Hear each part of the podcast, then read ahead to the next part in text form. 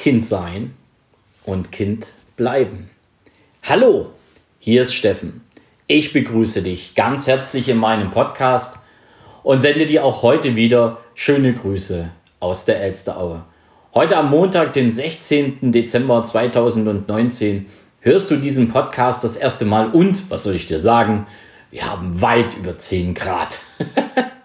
also, es sind keine winterlichen Grüße, es sind eher frühlingshafte Grüße. Aber das ist nicht unser Thema. Heute geht es um das Thema Kind sein und Kind bleiben. Und ich wurde von zwei Seiten für dieses Thema inspiriert, um mich mehr und mehr auch damit auseinanderzusetzen.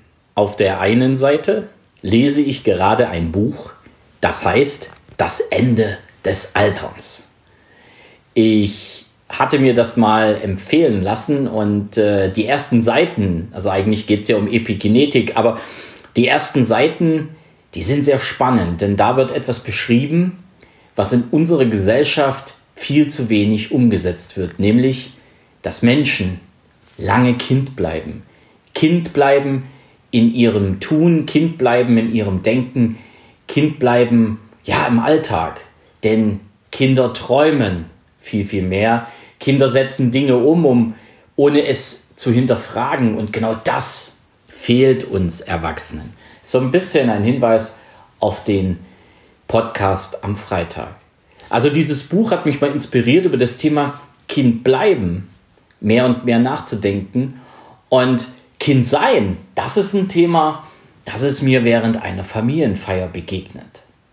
Die war jetzt am Wochenende, also vor wenigen Stunden sozusagen. Und ja, da ging es um Kinder, es ging um Erziehung und Omas und Opas und Eltern haben sich über dieses Thema unterhalten. Nun bin ich ja eine Weile raus, denn es ging da um Kinder zwischen 10 und 13 Jahren. Und äh, ja, mein Sohn mittlerweile 21. Ich war sicherlich auch nicht immer der einfachste Vater, aber gewisse Dinge, gewisse Dinge habe ich anders gesehen wie die Beteiligten, mit denen ich mich da unterhalten habe. Am Anfang habe ich so ein bisschen mal zugehört. Ne? Und dann ging es eben um, um, um das Verhalten der Kinder. Und es ging einfach darum, dass urplötzlich alle ein Instrument spielen müssen. Weil die Diskussionsteilnehmer, sprich die Eltern und Omas und Opas, haben gehört, Musik ist förderlich für die Entwicklung des Kindes. Das mag sein habe ich mich nicht weiter damit beschäftigt. Doch keiner von den Beteiligten hat auch nur ansatzweise die Kinder gefragt, wollt ihr das? Sondern es ging einfach darum, du spielst jetzt Saxophon, du spielst jetzt äh, Piano oder was auch immer. Es waren unterschiedliche Instrumente.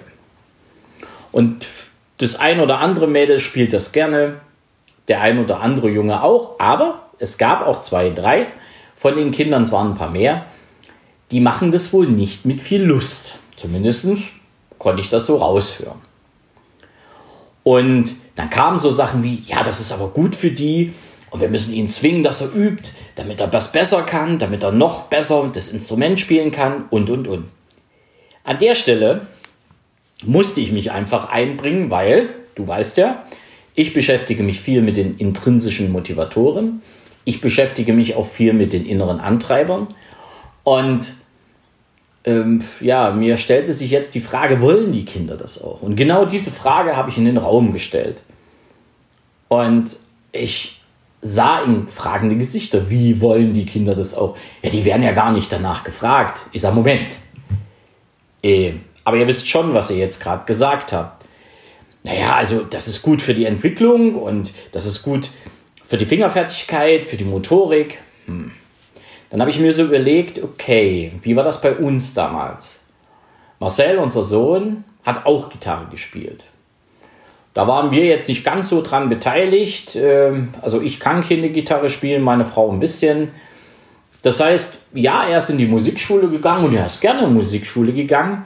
Doch wir haben dann schon nach einer gewissen Zeit gemerkt, puh, ja, irgendwie ist das so mit dem freiwilligen Üben ein bisschen schwierig. Und ähm, wir haben ihn dann einfach dann die Wahl gelassen, jetzt machst du das jetzt weiter, ja oder nein. Weil das Thema Reiten stand ja ganz oben an und das Thema Gitarre war so ein bisschen hinten dran und wir haben ihn dann einfach entscheiden lassen, was möchtest du? wie heute würde ich sagen, wir haben ihn so entscheiden lassen, wie seine inneren Antreiber es wollten. Damals habe ich von inneren Antreibern noch nichts gehört. Also haben wir das eher so aus dem Bauch heraus entschieden. Und er hat sich fürs Reiten entschieden. Und heute sage ich mit 21, das ist nun mittlerweile auch schon gute zehn Jahre her, es war die richtige Entscheidung. Er geht freiwillig zum Pferd, er äh, reitet verschiedene Pferde, er ist ein angesehener Reiter, er ist ein angesehener Reitkollege und jetzt auch Trainer. Also er coacht so ein paar Mädels, die etwas jünger sind, die auch wirklich von ihm viel lernen können. Und er hat sich damals eben fürs Reiten entschieden und gegen die Instrumente, die er sowieso nicht so ganz mochte, aber er wollte eben seiner Musiklehrerin auch nicht entgegentreten und sie enttäuschen. Und er hat seine Entscheidung getroffen. Dann habe ich mich so an meine Kindheit erinnert. Ich war ja kaum zu Hause, ich war nur auf dem Fußballplatz. Ich habe das gemacht, was mein innerer Antreiber Aktivität vorgegeben hat. Ich habe mich permanent bewegt. Und in der Zeit, wo ich es nicht getan habe, nämlich im Erwachsenenwerden, ja, also so die Zeit von 19 bis 45 in dieser Zeit, bin ich nicht fit gewesen, bin ich nicht ausgelastet gewesen, weil ich mich meinem inneren Antreiber Aktivität entgegengestellt habe. Erst als ich wieder Sport für mich erkannt habe, letzte Woche viermal aktiv Kraft- und Cardiotraining gemacht habe oder fünfmal sogar, da, dann sage ich, das ist genau der richtige Weg für mich. Und das war auch dann so mein Impuls in dieser Diskussion. Frag doch einfach mal die Kinder. Nee, dann sitzen sie ja nur noch vor, der, äh, vor dem Handy und vor der Playstation und, und, und. Jetzt stellt sich natürlich wieder die Frage, wer hat denn dem Elfjährigen das Handy gekauft? Oder wer hat dem Elfjährigen die Playstation gekauft? Und ist es nicht so, dass wir als Erwachsene unsere Kinder eher dazu zwingen, erwachsen zu werden? Du musst dich alleine zurechtfinden, du musst alleine zur Schule gehen, du musst dich alleine mit dem Schulbus auseinandersetzen. Und wir fragen die Kinder überhaupt nicht, ob sie das wollen. Das ist eben so. Das ist eben momentan unser Alltag. Und dann erziehen wir heute schon 11, 12, 13-Jährige zu kleinen Erwachsenen. Und wir rauben, will ich nicht sagen, aber wir, wir zeigen ihnen nicht, was es heißt, lange Kind zu sein. Und genau das ist das, was auch wieder, um jetzt wieder auf den Buchtitel zurückzukommen, das Ende des Alterns in den Anfangsseiten auf dem Buch beschrieben wird. Nämlich wie ältere Menschen lange, lange Kind sein dürfen und somit auch das Altern, ich will nicht sagen aufhalten, aber doch nach außen gar nicht so ausstrahlen und immer noch jung bleiben. Und je eher, je intensiver wir es unseren Kindern abgewöhnen, das genau machen zu können, dass sie eben mit 11, 12, 13 schon machen müssen, was wir ihnen sagen. Umso mehr haben wir mit 19, 20, 21 Menschen, die, die einfach nicht mehr Kind sind, obwohl sie so weit weg von ihrer Kindheit ja gar nicht sind. Und wir wundern uns, wenn alle nur noch total angestrengt durch die Welt laufen und schon mit 19, 20, 21 ja vergessen und verlernt haben zu träumen. Und das ist nicht gut und das ist aus meiner Sicht auch für unsere Gesamtentwicklung nicht besonders förderlich.